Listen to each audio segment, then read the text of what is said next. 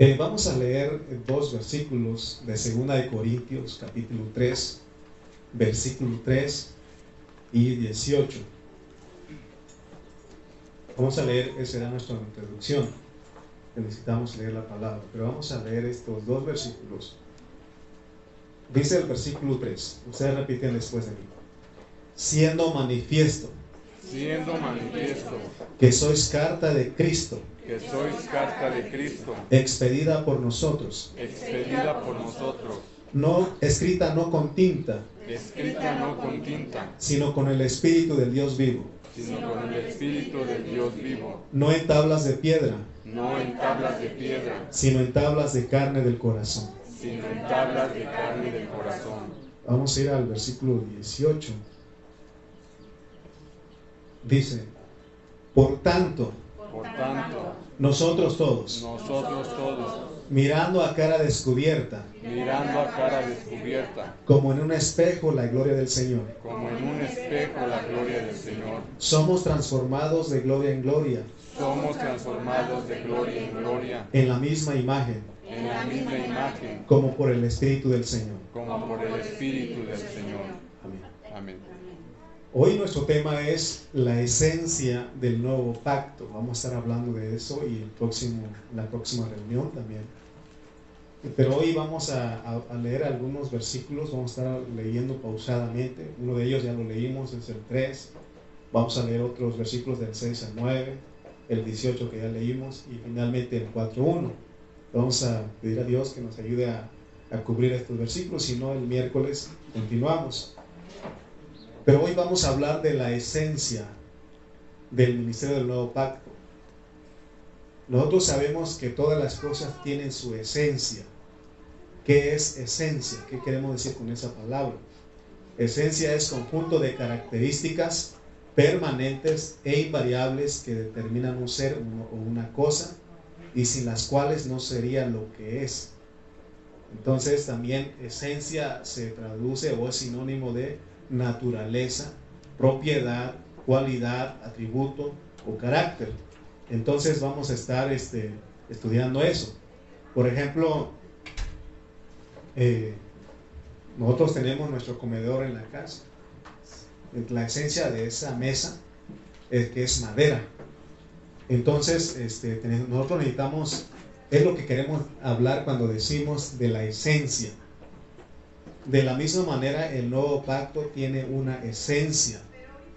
Y es importante que nosotros sepamos cuál es esa esencia para que las metáforas que usa el Espíritu Santo, eh, porque Él usa metáforas para darnos a entender cosas, amén.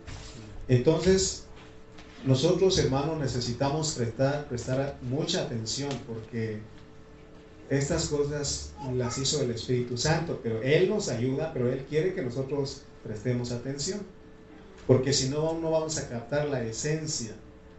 Eh, por ejemplo, estamos usando las metáforas. Eh, mi, mi preocupación es de que alguno de ustedes diga, voy a poner un espejo en la iglesia, en mi casa, y es que la Biblia dice que un espejo y usted ya va a tener algo ahí como una imagen o poner una carta ahí en la pared de su, carta, de su casa y decir que y ya venerar eso, ya estamos mal. O sea, son metáforas. Queremos que ustedes vean, y, pero, pero todo lo que estamos hab- hablando tiene una esencia. Es lo que queremos este, eh, conocer. Por ejemplo, un coco. Este, ¿Verdad que no agarramos el coco con toda la cáscara y, eso lo vamos a comer, sino que quitamos porque hay una esencia, hay algo dentro. Y es lo que nos importa a nosotros, lo, el, coco y aún la, el agüita, ¿no? Para, para nosotros. Entonces es lo que queremos, pues. Eh, estamos usando muchas cosas para darnos a entender, pero la idea no es que ustedes se queden en las ramas, sino que vayan al tronco, pues, al fruto. Entonces, este, vamos a ir a leer los versículos que les dije poco a poco. Porque en este capítulo 3 que estamos, no hemos salido de ahí. Y especialmente en ese capítulo hay dos metáforas que nos ayudan a entender lo que Dios nos quiere decir. Ya hablamos, pero vamos a dejarlo un poquito más porque estamos hablando de, de la esencia, pues. La primera metáfora está en el versículo 3. Siendo manifiesto que sois carta de Cristo expedida por nosotros, escrita no con tinta, sino con el Espíritu del Dios vivo, no en tablas de piedra, sino en tablas de carne del corazón. Otra vez, ¿qué es metáfora? Metáfora es figura retórica de pensamiento por medio de la cual una realidad o concepto se expresa por medio de una realidad o concepto diferentes con los que, lo eh, representa, o, tiene, guarda cierta relación de semejanza, por ejemplo. ¿Cuántos, cuántos de ustedes han escuchado el dicho que dice la primavera de la vida? ¿Sí? ¿Qué queremos decir con la primavera de la vida? De la juventud, ¿verdad? Muchos de nosotros ya no estamos en la primavera de la vida. ¿En cuál estamos? unos verano, otros otoño y otros ya invierno. Sí, entonces yo quiero que ustedes vean lo que nosotros estamos este, hablando, pues, o sea, Dios usa metáforas. Y la primera metáfora que encontramos es en el versículo 3, ¿no? Que somos qué? Cartas. Somos una carta. Ahora, dice el versículo 6. ¿Ya leímos el versículo 3? Sí. verdad? Siendo manifiesto que sois carta de Cristo, expedida por nosotros, escrita no con tinta, sino con el Espíritu del Dios vivo, no en tablas de piedra, sino en tablas de carne del corazón. Vamos a ir al versículo 6. Dice el versículo 6, el cual asimismo nos hizo ministros competentes de un nuevo pacto, no de la letra, sino del Espíritu, porque la letra mata, más el Espíritu vivifica. Ahora fíjense cómo relaciona Pablo estas, estas cosas, estos asuntos. Porque por un lado dice que los hermanos, todos nosotros somos cartas, pero por otro lado hay ministros competentes de ese nuevo pacto. En el nuevo pacto hay cartas, pero también hay ministros competentes. Esto que estamos hablando no es el antiguo pacto, no es el pacto de los judíos, para nosotros las naciones se llama nuevo pacto. Por eso no debemos de quedarnos allá o regresar allá.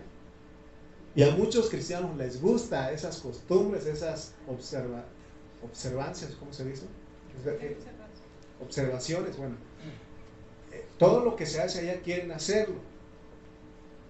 Y tenemos que tener cuidado porque entonces estamos mezclando las cosas. Y dice nuevo pacto. Es como Muchos de nosotros a veces vamos, compramos unos pares de zapatos, unos pares de tenis, y lo que muchos hacemos, lo guardamos y seguimos usando los viejitos, ¿sí o no? Muchas personas hacen eso. Pero entonces, ¿para qué compras lo nuevo? ¿No? O sea, si compras, úsalo, ¿no? Pero a veces nosotros hacemos eso. O compramos ropa nueva y la dejamos ahí y seguimos usando el viejito. A veces así pasa con lo, del nuevo, del antiguo pacto y del nuevo pacto. Nosotros estamos en qué? En el nuevo pacto. Amén. Ahora, fíjense que dice que no de la letra. Porque nosotros, como cristianos del nuevo pacto, las naciones que creímos, hemos creído en Cristo, ya no estamos en la letra. Se está refiriendo a la ley de Moisés. Sino que ahora nosotros dice que tanto en las cartas se escribe y tanto nosotros los ministros somos del Espíritu. Hay un contraste aquí. La letra y el Espíritu. La letra y el Espíritu. De hecho, en el versículo 6 si nos damos cuenta, el cual asimismo nos hizo ministros competentes de un nuevo pacto, no de la letra, sino del espíritu. Fíjense cómo está escrito. Esta palabra espíritu está con letra, con la E minúscula. Nos enseñaron en la escuela que esta es la E minúscula y la otra E grande es la mayúscula. Recuerden, siempre que cuando en la Biblia se habla del Espíritu, con E minúscula, no está hablando del Espíritu Santo o del Espíritu de Dios. Entonces dice, cuando dice, no de la letra, que nosotros somos ministros competentes del nuevo pacto, del Espíritu. Entonces no está hablando del Espíritu Santo ni del Espíritu de Dios. Quiere decir que nosotros, los ministros que Dios capacita, que somos del nuevo pacto, no somos de la letra, sino que nosotros somos los que ministramos el espíritu de las personas. Hermanos, estas reuniones tienen que ser espirituales. Son reuniones espirituales. Nunca vaya a pensar usted que es una reunión eh, como en la escuela. Por ejemplo, ayer tuvimos una capacitación, ¿verdad? Para, para este, los, eh, ¿cómo se llama? Eh, para un simulacro para la, este, lo que queremos hacer pues de la prevención, ¿no? Y ese no fue una reunión espiritual, fue una reunión este, eh, del alma, porque tuvimos que razonar, ¿de acuerdo? Dice, gracias a nuestro hermano que él, Dios lo usó para explicarnos todas esas cosas. Y de, de hecho, el día 11 de, noviembre vamos a recibir otra capacitación. Y si ustedes gustan venir, vengan, porque decía el hermano Abraham que es este para, para este, no solamente para aquí, sino para la casa. Lo que nos dice él, que donde más se ocupa esto es en la casa, ¿no? Pero volvamos a nuestro punto. Nuestro punto es de que nosotros, estas reuniones son espirituales, porque vamos a tocar el espíritu de ustedes. Vean bien cómo está escrito. No somos ministros del Espíritu Santo, no. Porque dice el 6, el cual asimismo nos hizo ministros competentes de, nuevo, de un nuevo pacto, no de la letra. O sea, no vamos a hablar letra, conocimiento, sino del Espíritu. Y fíjense cómo está escrito, nuevamente, vean bien. Espíritu con E minúscula. Porque la letra que hace mata, más el espíritu vivifica. Hoy estamos hablando, queremos ver lo que es la esencia del ministerio del nuevo pacto. Porque si nosotros, está hablando de los pastores, los que enseñamos, escogemos o nos inclinamos a ser ministros de la letra, ¿qué pasa? mata a las personas. Mata a las personas. Pregunta, ¿se dan cuenta que enseñarle a la gente la letra es estarlos matando? Si yo al pararme aquí y me pongo a enseñarles la letra del conocimiento como se hace en la escuela, entonces yo los voy a estar matando a ustedes. Dice que, fíjense cómo es la, lucha de, de, los intelectuales. Ellos no matan con, este, con un arma, sino que ellos matan con sus palabras. Fíjense los debates que tienen ahí, eso está matando.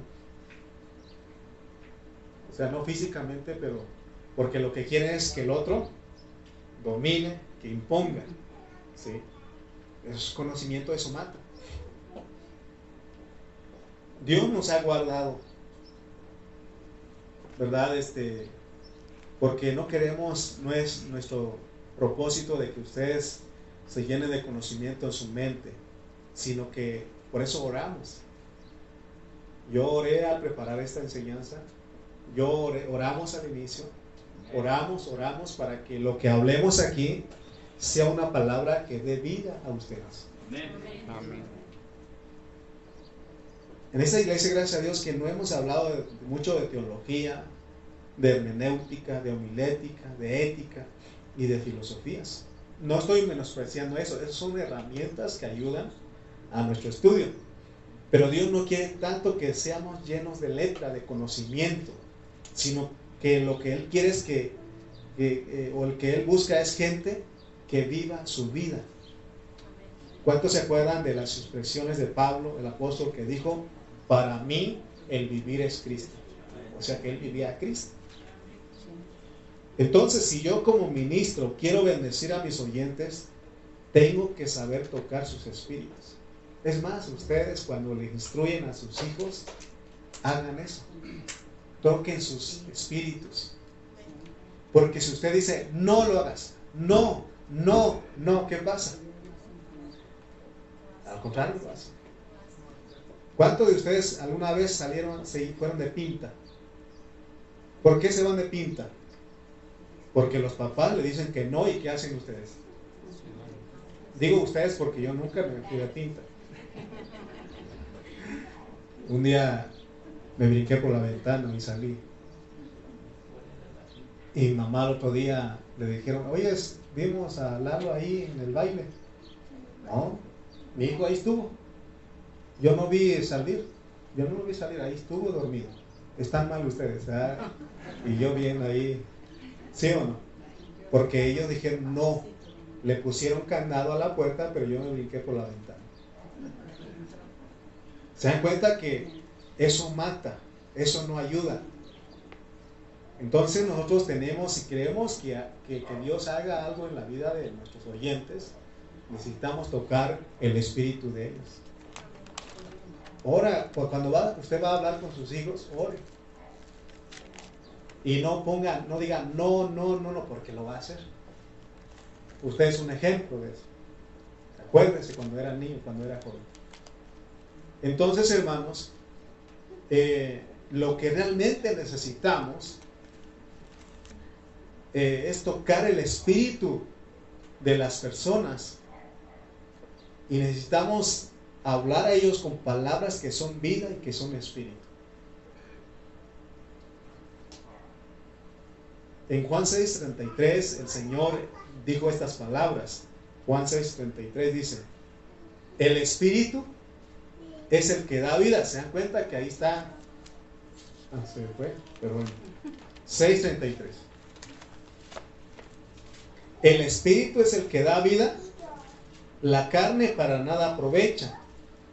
Las palabras que yo os he hablado son espíritu y son vida. Fíjense pues, si los lleno de conocimiento ustedes, no les va a ayudar en nada. Sí van a tener el conocimiento. Por ejemplo, eh, todo lo que uno aprende en la escuela lo practica. No lo practica. De vez en cuando se usa, pero no saliendo de ahí lo practica uno. Ayer tuvimos nuestra capacitación aquí de, de, ¿cómo se llama? De los prevenciones y todo eso. Pero no es mucha información, ¿sí o no? Me dijo el hermano, hermano, métase a estudiar ahí internet y me metí mucha información uno va agarrando lo, que, lo que, no, este, lo que pueda retener, ¿no? Pero yo creo que vean ustedes, el espíritu es el que da vida. ¿Cómo, ¿Con qué letra están en la Biblia de ustedes? Cuando dice el espíritu. ¿Tienen su Biblia? ¿Qué, qué, cuál espíritu está? ¿Qué, ¿Qué letra está? El 633. Juan 633. El Espíritu es el que da vida. ¿Sí tienen su Biblia o no? ¿O les presto? ¿Con qué esa? ¿Dónde? Ah, ok. Es otra Biblia que traigo.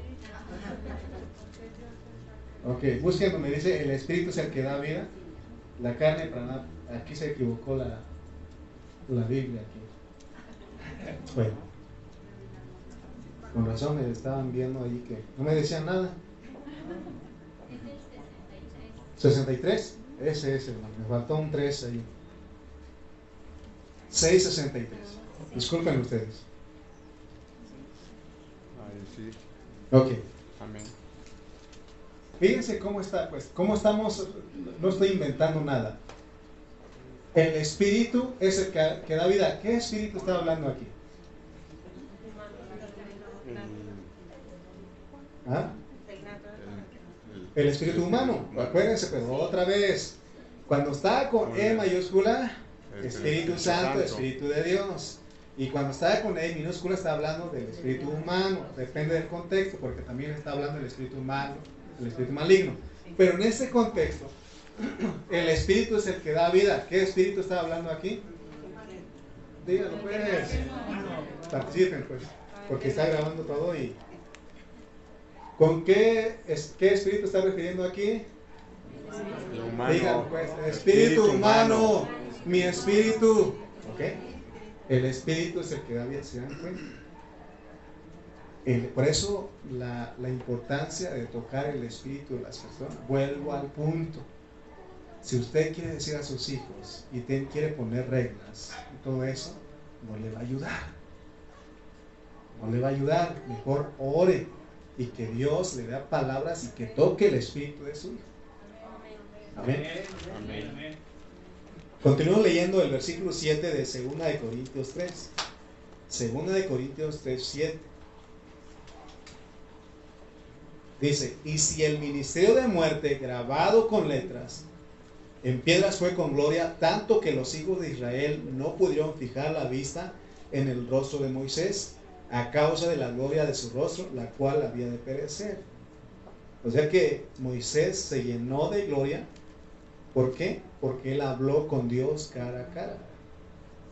Y de acuerdo a las enseñanzas, las enseñanzas de Pablo, nosotros también podemos contemplar a Dios para que brille nuestro rostro y todo nuestro ser. Porque hay ese brillar en nosotros cuando nosotros miramos a Dios o cuando uno interactúa con Dios, el rostro le empieza a brillar. Por ejemplo, si usted se mete a la palabra de Dios y, y entonces no lo toma como conocimiento, sino que usted quiere recibir vida, Dios le da vida. Usted es una persona de oración. ¿Qué es lo que le va a brillar a usted? La gloria de Dios. Nosotros eh, aprendimos una alabanza nueva con mi hermano Fabio y mi hermana Areli. No la hemos cantado. Hoy es tiempo que sea todo el día eh, desde el ¿qué? Desde en esta semana lo traje todo el tiempo ese, esa alabanza. Porque me metí, eso estaba en mi mente. Hoy es tiempo, donde quiera, hoy es tiempo que seamos. Y mi hermano Fabio me decía, más marcado, más marcado. Entonces, Ahí va yo pensando en esa alabanza. O el otro que, que, estamos enseñando, este, eh, has cambiado mi lamento en baile. Y eso estoy, estoy pensando porque estoy en eso, pues. Entonces, si usted es una persona que es de oración, que es de palabra, que se mete a recibir la palabra de Dios, va a brillar eso en su ser. Es lo que va a hablar. Amén. Entonces, eh, ahora dice que la diferencia es de que a Moisés más bien a Moisés le pasó eso. Cuando él estuvo hablando con Dios, dice que su rostro brilló literalmente. Nosotros no es literalmente, sino que es algo que se ve en nuestra conducta, en nuestra forma de vivir, en nuestra forma de hablar, en nuestra forma de ser. Entonces, hermanos, eh, aunque Moisés él recibió esa gloria, ese brillo en su rostro, era una gloria que había de perecer, lo cual significa que no iba a durar para siempre. En cambio, la gloria del nuevo pacto es para siempre. Por eso, eso tenemos. Hoy venimos a recibir la palabra. Eso va a brillar en nosotros. Mañana contemplamos a Dios, hablamos con Él en oración, vamos a su palabra, brilla, sigue brillando, ¿sí? Todos los días, pues. No es de un momento. Moisés solamente subió al monte y se bajó y ya esa gloria se desvaneció. Nosotros todo el tiempo tenemos esa, ese privilegio de ir a Dios, contemplarlo, hermano. Amén. Versículo 8 dice, ¿cómo? Está haciendo una pregunta a Pablo. ¿Cómo no será más bien con gloria el ministerio del Espíritu? Otra vez con E minúscula. Está hablando de lo que nosotros hablamos, de lo que nosotros transmitimos a las personas. Si el de brillar el rostro era con gloria, ahora en ese tiempo es una gloria que brilla desde el Espíritu de las personas. Y eso lo lleva hacia todo su ser, espíritu, alma y cuerpo. Porque el ministerio de nosotros no es de letras escritas en piedras, sino que son palabras de vida escritas en el corazón y eso tiene mucha gloria. Fíjense, hermano, cómo Dios hace. En la escuela, en la escuela secular, las personas tienen que estar por grados. Los, los niños tienen primero, segundo, tercero. No pueden poner el de, el de primero con el de sexto grado, porque no es la misma enseñanza. ¿De acuerdo? Pero ¿por qué en la iglesia estamos nuevos, no muy nuevos, menos nuevos? ¿Se dan cuenta que estamos revueltos en una iglesia, en una congregación? Habemos hermanos que tenemos ya 30 años, otros 25, otros 20, y hasta el más nuevo que tiene unos meses. Pero Dios nos pone. Y a veces nuestra preocupación es, pero ¿cómo le vamos a hacer? Ni te preocupes. Lo que tienes que hacer es el espíritu de las personas tocar, porque dice que el hombre espiritual entiende todo lo de Dios. Mas el anímico, el almático no, percibe las cosas de Dios. Si usamos nuestra alma para poder entender las cosas de Dios, cero, hermano. Nicodemo usó su alma, su mente para entender al Señor Jesús cuando le dijo, de cierto, de cierto te digo que el que no nace de nuevo no puede ver el reino. El que no nace de agua y del espíritu no puede ver el reino de Dios. No puede entrar al reino de Dios. ¿Y qué dijo Nicodemo? ¿Cómo puedo yo entrar otra vez en el vientre de mi madre y nacer? O sea que él estaba recibiendo su mente. ¿Qué tenemos que hacer nosotros? Ejercitar nuestro espíritu. Cuando vengas a la reunión, ora al Señor, Señor, usa a mi hermano, quiero abrirme a tu palabra. Y vas a recibir una palabra, hermano. Ni te preocupes por los nuevos. Es más, los nuevos captan más, vienen sin nada y ellos reciben más. Y ahí dejé de preocuparme porque el punto aquí es, no es tocar la mente de ellos. Si, si, si tuviéramos que tocar la mente de los, de, los, de los hermanos, entonces tendríamos que tener por grados, por grupos. ¿Sí? Pero me sorprende a mí y les pusimos, les hemos puesto el ejemplo una y otra vez para la gloria de Dios, nuestra hermana Emily.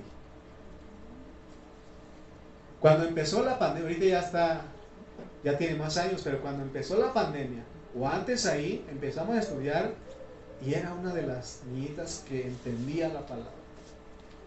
¿Sí o no? Es más, hasta ahora mejor que muchos de nosotros. Y ella no tiene edad. ¿Cómo está eso? Se da cuenta que el Espíritu se encarga. Entonces nosotros tenemos que ver que ustedes son cartas, yo soy ministro. Pero todos somos del Espíritu. Ustedes tienen que abrir su corazón. Orar, Señor. Háblame. Dame una palabra que necesito. Yo también debo de orar para tocar el Espíritu de ustedes. Para que esas palabras les den vida y no los mate yo a ustedes. Amén. Dice el versículo 9. Porque si el ministerio de condenación fue con gloria, mucho más abundará en gloria el ministerio de justificación Fíjense lo que está diciendo este versículo. Muchos no saben que el llenar a la gente de conocimiento lo estamos condenando. Gálatas 3.6, vamos a ir a entender Gálatas, capítulo 3, versículo 6.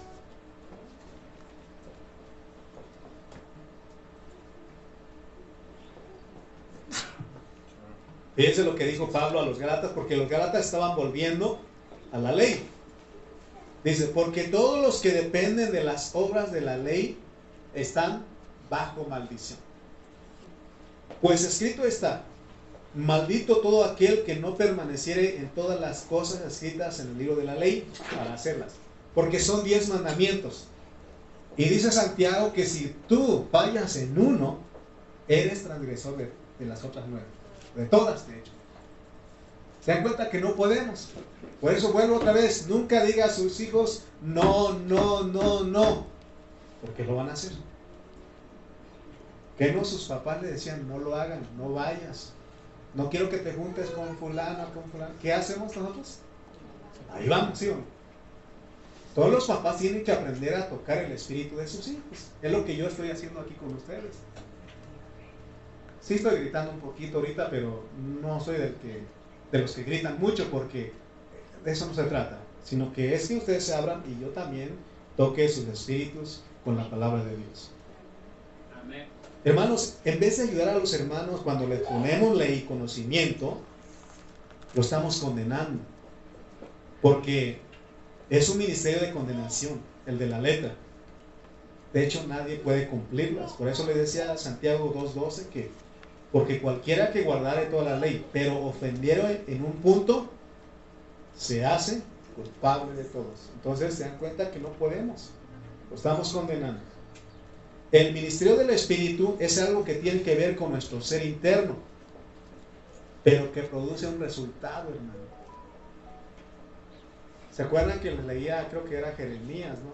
Cuando les dije, eh, ¿podrá el leopardo mudar las manchas de su piel? Es su naturaleza. Nosotros también tenemos una naturaleza pecaminosa. Por más de que usted diga, no lo voy a hacer, no lo voy a hacer, ¿qué pasa? Lo hace. Entonces, ¿qué tenemos que hacer? Recibir las palabras de nuestro espíritu. Y desde ahí empieza el trabajo de Dios. Es, es si nosotros nos abrimos a nuestro espíritu, abrimos nuestro corazón, y esas palabras son escritas por el espíritu, entonces Dios empieza a trabajar en nosotros metabólicamente. Es como cuando nosotros vamos al doctor y él nos examina y dice, ¿sabes qué? necesitas vitaminas porque lo que te ven son tus uñas, tu rostro, ¿sí o no? Te, revisan y dicen, ah, necesitas vitamina. ¿Pero qué? O necesitas un cambio, estás enfermo. Ellos no dicen, ¿sabes qué? Ve a tu, vete a tu casa y hacen la receta y ¿sabes? Cómprate este, eh, este maquillaje y póntelo, o cómprate una máscara y póntelo. ¿Verdad que no? ¿Qué hacen ellos? ¿Qué hacen los médicos? Recetan. ¿Recetan qué? Medicamento. Medicamento, pero sobre todo vitaminas, ¿sí o no? Vitaminas y eso va a empezar a trabajar. Y eso no trae un resultado así, sino que conforme va uno consumiendo, empieza a trabajar y ya el rostro cambia. Es lo mismo aquí, hermanos. Por eso es importante entender que son, ustedes son cartas. Tienen que abrir su corazón. Y yo como ministro debo de escribir en el espíritu de ustedes. Entonces Dios va a empezar a, transformarnos de gloria en gloria. Amén. Dice que este ministerio es de justificación. Justificación significa que nosotros hemos sido justificados, es decir, nosotros somos justos. Porque lo que las personas van a empezar a ver en nosotros es que nosotros somos cristianos normales. ¿Qué es ser un cristiano normal? Ser un cristiano normal es el que empieza a reflejar la gloria de Cristo, empieza a actuar como Cristo, empieza a hablar como Cristo. Amén. Eso es ser, llevar una vida cristiana normal. Y ellos van a ver que somos justos, eh, eh, vas a ver esa, esa justicia objetiva y también la justicia subjetiva, objetiva y subjetiva. Porque la justificación objetiva de que Dios nos haya declarado justos fue, lo logramos, lo recibimos por fe, por creer en Cristo. Porque justificación es que Dios nos enderezó a nosotros. La otra vez les ponía un ejemplo a los hermanos. Bueno, cuando usted escribe en su computadora y empieza a escribir unos textos ahí, ¿cómo se ven las, las, las líneas? Todas unas largas, otras trecas, así. Pero hay algo que se llama justificar, la justificación. Justifica usted y ¿qué hace? La misma computadora arregla todo y todo está parejito, ¿sí o no? Ok, es lo que Dios hizo con nosotros, pero eso fue por fe. Pero ahora también nosotros, conforme Dios nos está transformando a nosotros, también esa, esa justificación subjetiva dentro de nosotros también se va a ver. Porque eso ahora se logra por nuestro obrar. La objetiva fue por nuestro creer por la fe. Romanos 5.1 dice que justificados pues por la fe, tenemos paz para con Dios. Pero ahora Santiago el apóstol dice que también necesitamos ser justificados por las obras. Ok, Ahorita estamos levantando una despensa, unos víveres. Eso es nuestro obrar. Y dijo el Señor Jesucristo, Él dijo, tuve hambre y me diste de comer. Tuve sed y me diste de beber. Y le dijeron, ¿cuándo te vimos hambriento y cuándo te vimos bebiendo y eh, sediendo y te, dimos de, de comer y de beber? Por cuanto hiciste a uno de estos pequeños, me lo hiciste a mí. Y él dice que es mejor dar que recibir, ¿sí o no? Entonces, en esa, esa es nuestra justificación subjetiva. Dice Santiago 2, 21 al 24. Dice, Santiago 2, 21 al 24. ¿No fue justificado por las obras Abraham nuestro padre cuando ofreció a su hijo Isaac sobre el altar? ¿No ves que la fe actuó juntamente con sus obras? ¿Y que la fe se perfeccionó por las obras? Y se cumplió la escritura que dice, Abraham creyó a Dios y le fue contado por justicia. Y fue llamado amigo de Dios. Vosotros veis pues que el hombre es justificado por las obras y no solamente por la fe. ¿Se dan cuenta de las dos justificaciones que necesitamos? La primera, la objetiva, es con Dios. Es con Dios y eso se logra por fe, no tuviste nada que hacer. Fue por Cristo, por lo que Él hizo en la cruz del Calvario. Pero la, la, justificación subjetiva es por medio de nuestro obrar en Cristo. Cuando nosotros estamos siendo transformados, hermano, ya no nos duele compartir lo que Dios nos da. Ese sería un punto, pues. Eh, ahí no encierra todo. Pero estamos hablando ahorita que está saliendo eso de poder ayudar a las familias en Acapulco. Entonces, empieza, entonces se dan cuenta que que lo, que lo que estamos queriendo mostrar a ustedes, porque eso es lo que hace el ministerio del nuevo pacto. Justifica a las personas por la fe también, por la fe, pero también justifica a las personas por medio del obrar. Porque ¿quién es el que va a obrar? Cristo. Entonces, cuando, imagínense hermano, cuando usted está pasando por una situación y alguien va y le lleva algo, ¿qué dice usted? Gracias a Dios yo sé que Dios te envió a mí. ¿Sí o no? Y entonces esa también esa justifica. Y, eso es por medio de, la transformación. Cuando nosotros iniciamos nuestra vida cristiana y cuando se trata de hablar, se, trata de dar, sobre todo los diezmos y las ofrendas, nos duele a nosotros. Porque es parte de nuestra alma. Pero ya cuando usted va siendo transformado, usted ya empieza Cristo a obrar en usted y usted entiende que Jesús dijo que es mejor dar que recibir. ¿sí? Pero eso es, la transformación es conforme la madurez. Amén. Amén, hermanos. Porque se acuerdan ustedes que en Hechos, ¿cómo era el, caminar de los discípulos? Dice que algunos de ellos tenían propiedades y Dios les decía, pues, venden y obediente vendía su propiedad y repartían a todos los que estaban necesitados, Y hubo uno que quiso hacerlo, pero no era, no era Cristo haciendo en él. Y así le fue porque quiso mentir al Espíritu Santo. Bueno, sigamos pues. Segunda metáfora. Dice, la segunda metáfora está en el versículo 18.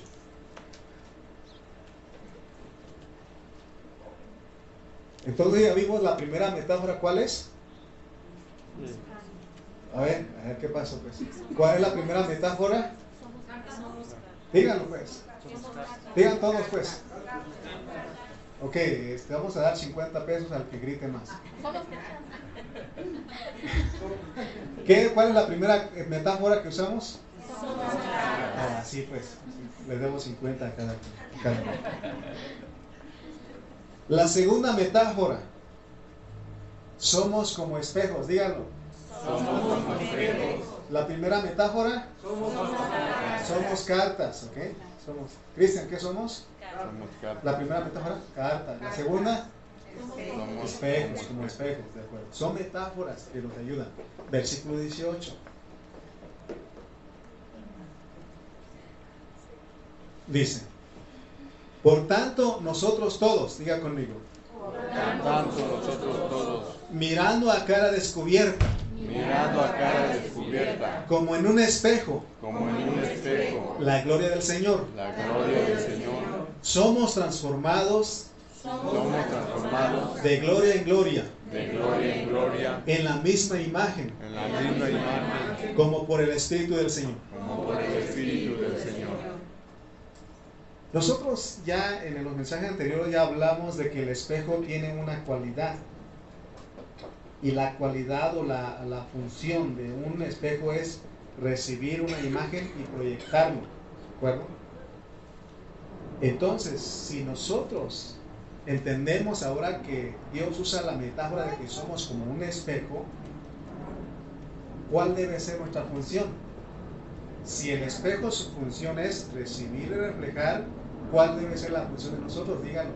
Reflejar Recibir y reflejar. Recibir reflejar. Ok. Ya recibimos, ¿sí o no? Ahora nos toca. Reflejar. Porque si nos quedamos, lo recibimos y nos quedamos con eso, venimos a hacer un, como un espejo que, tiene, que está cubierto, que tiene velo, que, que está tapado. Entonces Dios no quiere que estemos así, porque se acuerdan que hemos hablado que la Biblia dice que somos la luz del mundo. Y dice que no se enciende una luz para poner debajo de la cama, sino que dice que se pone arriba para que alumbre a todos los que están en casa. Así alumbre vuestra luz delante de todos los hombres. ¿Se dan cuenta? Entonces, son la primera metáfora, dijimos, Somos cartas. somos cartas. Y en esas cartas yo debo de escribir en el espíritu de ustedes usando no tinta, no letra, sino el espíritu del Dios vivo. Amén. Porque no es el espíritu el que escribe, sino quien escribe nosotros, los que predicamos, pero los, lo que usamos es el espíritu. Por eso es espíritu con espíritu. Es espíritu con espíritu. Ustedes no pueden abrir su espíritu y yo darles conocimiento, no se puede. De hecho, cuando hace tiempo enseñábamos que nuestro espíritu humano, porque, ¿verdad que todos aquí ya, ya entendemos que somos un ser de tres partes? Tenemos un espíritu, tenemos un alma y tenemos un cuerpo. El espíritu es, eh, para conocer, tiene tres elementos para saber cómo es el espíritu. El espíritu es intuición, comunión y conciencia. Cuando estamos hablando del espíritu humano, estamos hablando de estas tres cosas. ¿Verdad que usted ha usado su intuición? Sobre todo las mujeres, es que las mujeres intuimos. La intuición femenina, ¿sí o no? Eh, la comunión, de esa manera podemos tener contacto con Dios. Esa es la función del espíritu, de tu espíritu. Este, la conciencia, ¿quién no ha usado su conciencia aquí? ¿Sí? Es, cuando estamos hablando del espíritu, estamos hablando de eso. Y el alma es tu mente, tu este, emoción y tu voluntad.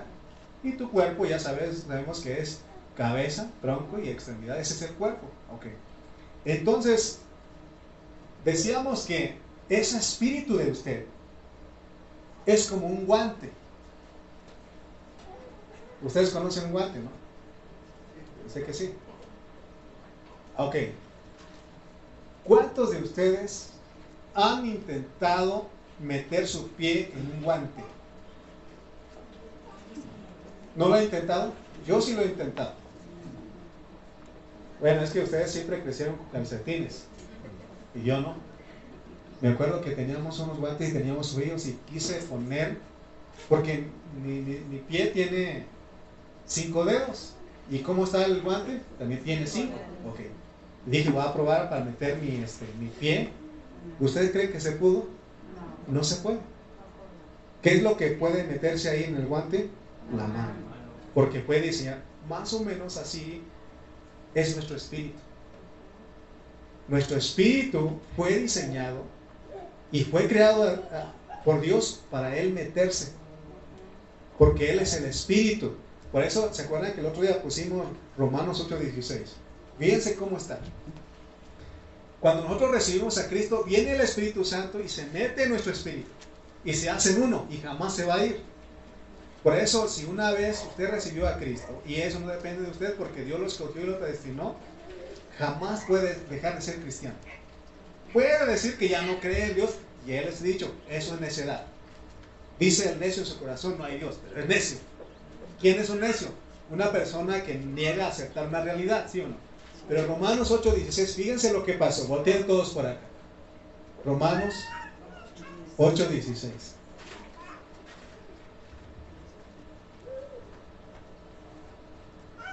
Si no, lo buscamos en nuestro Biblia.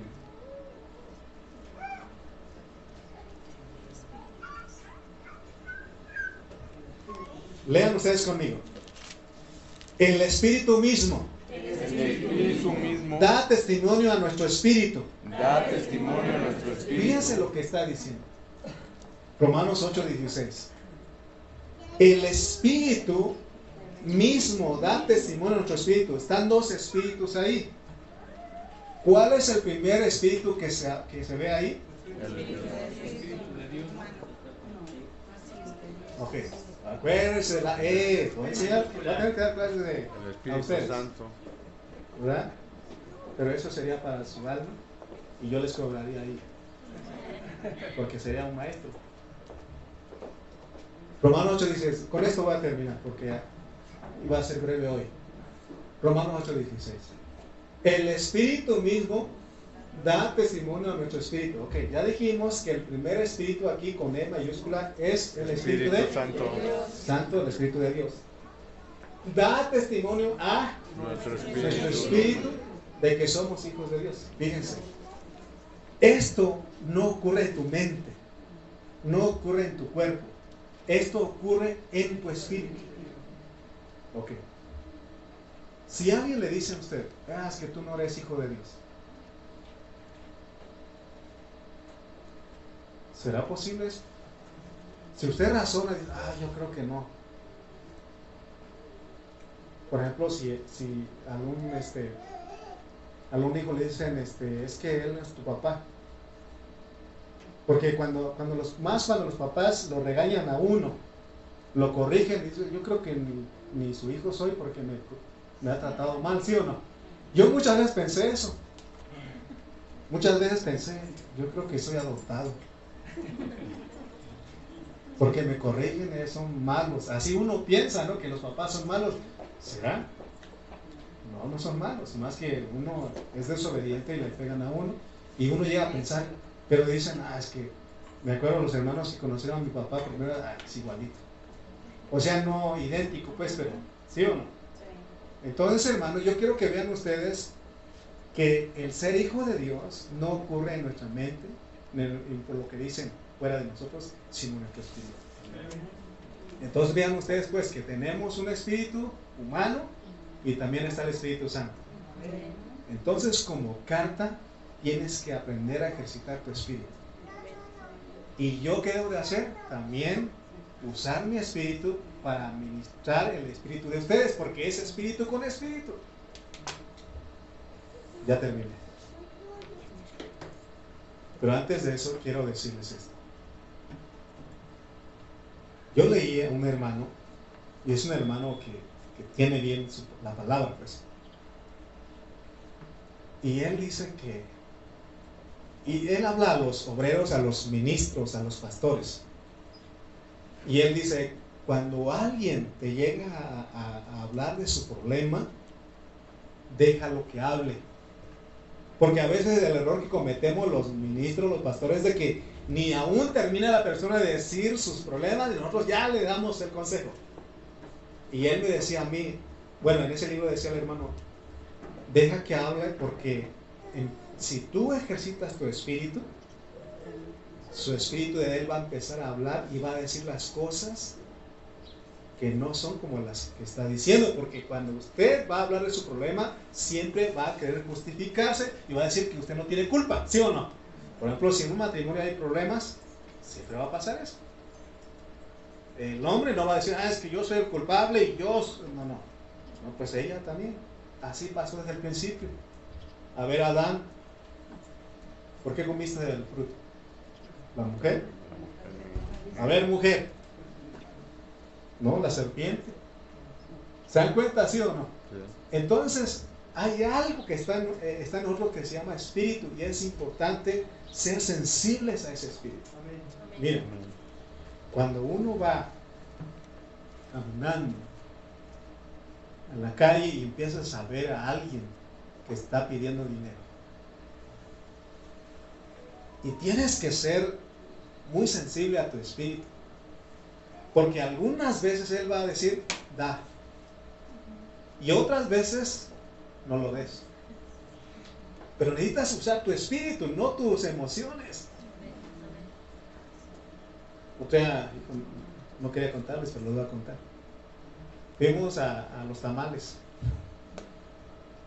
Y este, estábamos comiendo y llegó un señor ahí temblando, pidiendo dinero. Y yo dije, pero si doy, no doy, no.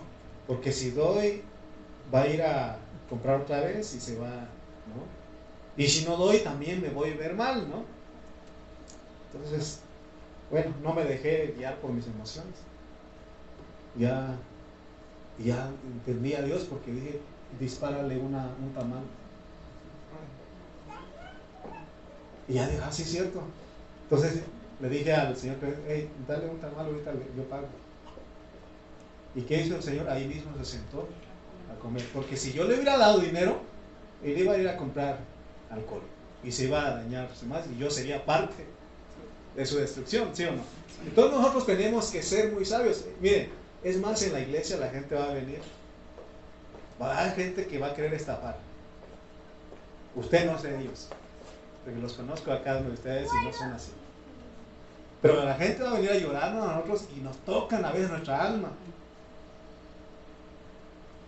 Y, este, y nosotros rápido, ah, queda, hermano, detente, espérate, ejercita tu espíritu, que te diga lo que tienes que hacer. Amén. ¿Sí? Entonces, eh, hermano, vean esto, pues, porque cantas, tiene que ejercitar su espíritu, abrir su corazón, porque el corazón es parte del espíritu. ¿Yo qué debo de hacer? Ejercitar mi espíritu y tocar el espíritu de ustedes. Para que las palabras que yo les dé a ustedes sea vida, esa vida es lo que necesitamos nosotros. No necesitamos conocimiento. Para conocimiento están las escuelas, están las universidades. Pero para vida necesitamos, por eso Dios ha provisto de una iglesia. Amén. Vamos a orar. ¿Cuál es la primera metáfora? La segunda parábola. Somos espejos. Somos como espejos. No se pierda el próximo miércoles. Ok, vamos a ver. Padre Celestial, te damos gracias en esta hora, amado Dios. Señor, para que tú, Señor, seas en nuestras vidas. Te pedimos, Señor, que tú nos ayudes, Señor, a ejercitar nuestro espíritu. Oh Padre Santo, sé con nosotros en este día. Seguimos orando, amado Dios, por las personas que sufrieron pérdidas y daños en Acapulco. Señor, oramos por los los, los familiares de nuestra hermana Norma, por sus hermanos, Señor, oramos, por sus sobrinos, Señor. Ten misericordia, Señor, y que la ayuda pueda llegar a, a sus manos. Que nosotros como iglesia podamos hacerlo, Padre, para tu honra y gloria. Que sea Cristo obrando en nosotros. Oh Señor, gracias por tu palabra y gracias por mis hermanos que vinieron en este tiempo. En Cristo Jesús. Amén, y amén.